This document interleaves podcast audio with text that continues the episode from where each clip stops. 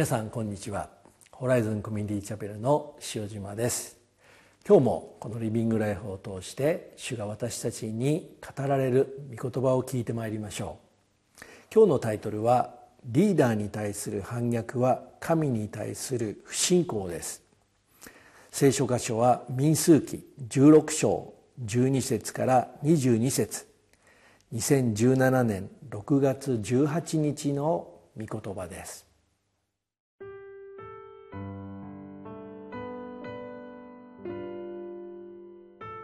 民数記16章12節から22節モーセは使いをやってエリアブの子のダタンとアビラムとを呼び寄せようとしたが彼らは言った。私たちは行かない。あなたが私たちを父と蜜の流れる地から登らせて荒野で私たちを死なせようとしその上、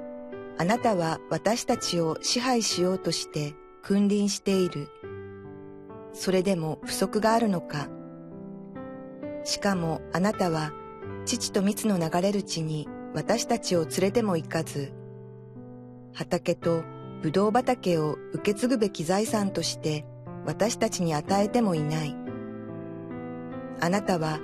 この人たちの目をくらまそうとするのか。私たちは行かない。モーセは激しく怒った。そして主に申し上げた。どうか彼らの捧げ物を顧みないでください。私は彼らからロバ一頭も取ったことはなく、彼らのうちの誰をも傷つけたこともありません。それから、モーセはコラに言った。あなたとあなたの仲間のすべて、あなたと彼らとそれにアロンとは明日、主の前に出なさい。あなた方は、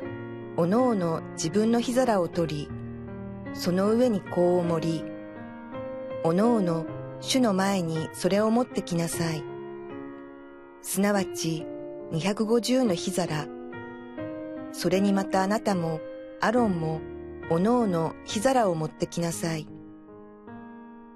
彼らはおのおのその火皿を取り、それに火を入れてその上に香を持った。そしてモーセとアロンは一緒に会見の天幕の入り口に立った。コラは全回収を会見の天幕の入り口に集めて、二人に逆らわせようとした。その時、主の栄光が全回収に現れた。主は、モーセとアロンに告げて仰せられた。あなた方は、この回収から離れよ。私は、この者どもを立ちどころに絶滅してしまうから。二人はひれ伏していった。神、すべての肉なる者の命の神よ。一人の者が罪を犯せば全回収をお怒りになるのですか？私たちはこの民数記現代は荒野でという聖書箇所から主が数を数えるようにつまり主が関心を持っている数について学んでいます。一つは民数記一章で書かれている軍務に就くことのできる20歳以上の男子の数でした。また民数記4章においては会見の天幕での務めにつき仕事をすることのできる30歳以上50歳までの人の数を数えるようにと命じました。このように主が数えるように命じた人の数は主がどのこの数を通してどんなものに関心を持っていることを表しているでしょうか。それはコリント人への手紙の第一の3章の7節にそれで大切なのは植えるものでも水を注ぐものでもありません。成長させてくださる神なのですと書かれています。ですから信仰生活において大切なのは成長させてくださる神であると書かれています。しかし私たちの信仰生活において大切なことが変わってしまうとどんな問題が生じる可能性があるのでしょうか。それが私たちが昨日から学んでいる民数記の16章から学んでいることです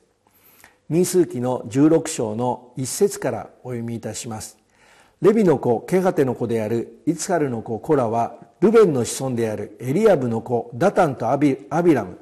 およびペレテの子オンと共謀して改宗の上に立つ人たちで会合で選び出された名のある者たち250人のイスラエル人と共にモーセに立ち向かった彼らは集まってモーセとアロンに逆らい彼らに言ったあなた方は文を超えている。全回収残らず聖なるものであって主がそのうちにおられるのになぜあなた方は主の集会の上に立つのかと言いました。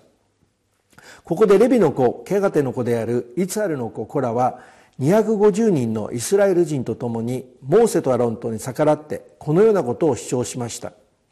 彼らが主張していることはモーセとアロンが主の集会の上に立っているということを問題にしたのです。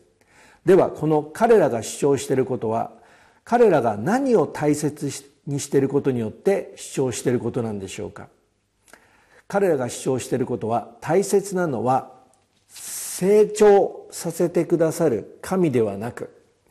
アロンやモーセが主の集会の上に立っていることつまり彼らが大切にしていることは何かの上に立っていることすなわち成功だったのです。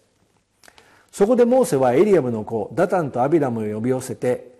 このように言いました。民数記の16章の12節からモーセは使いをやってエリアブの子ダタンとアビラムとを呼び寄せようとしたが彼らは言った私たちは行かない。あなた方あなたが私たちを父と蜜の流れる地から登らせて荒野で私たちを死なせようとしその上あなたは私たちを支配しようとして君臨している。それでも不足があるのか。このようにモーセに答えて彼らが主張していることもモーセが彼らを支配しようとして君臨していると言っています。つまり彼らが大切にしていることもやはり成功だったのです。しかし主がご自身が立てたモーセ・アロンによってこの民数記の現代である荒野に彼らを導いたのは決して彼らが言っているように死なせるためではなく彼らが成長して戦うことができるためです。それも彼らが戦っているように内部のものに対してではなく外にいる敵本当の敵であるサタンと戦うためです。またそのために主は軍務に就くことができるように成長することを求めていたのです。しかし彼らにとって大切だったことは成長ではなく成功でした。そのために彼らはモーセとアロンが彼らを支配しようと君臨しているように見えたのです。これこそ聖書が言っている罪の影響力がもたらすものです。罪とは物事を自分にとってつまり自分にとって大切なものから見てしまうことなのです。そして彼らが主張していることは神が大切にしている成長ではなく成功から物事を見た結果なのです。では彼らが言っていることを聞いたモーセはどう答えたでしょうか？民数記の16章の15節から。モーセは激しく怒った。そして主に申し上げた。どうか彼らの捧げ物を顧みないでください。私は彼らからロバ一頭も取ったことはなく彼らのうちの誰をも傷つけたこともありません。それをまずモーセ自身が主の前に来てこのように祈りました。モーセが最初にしたことはモーセに反逆している人に対して対処することではなくこの荒野でイスラエルの民を主によって前進するように立ててくださった主の前に来て礼拝し祈ることだったのです。なぜならモーセが神の御心を実現することができるのは自分自身の力や知恵ではなく全て神から来てるものによるからです。今日も私たち一人一人の生涯に神ご自身が計画している御心が実現するように私たち一人一人を成長させてくださるこの主を見上げてまいりましょう。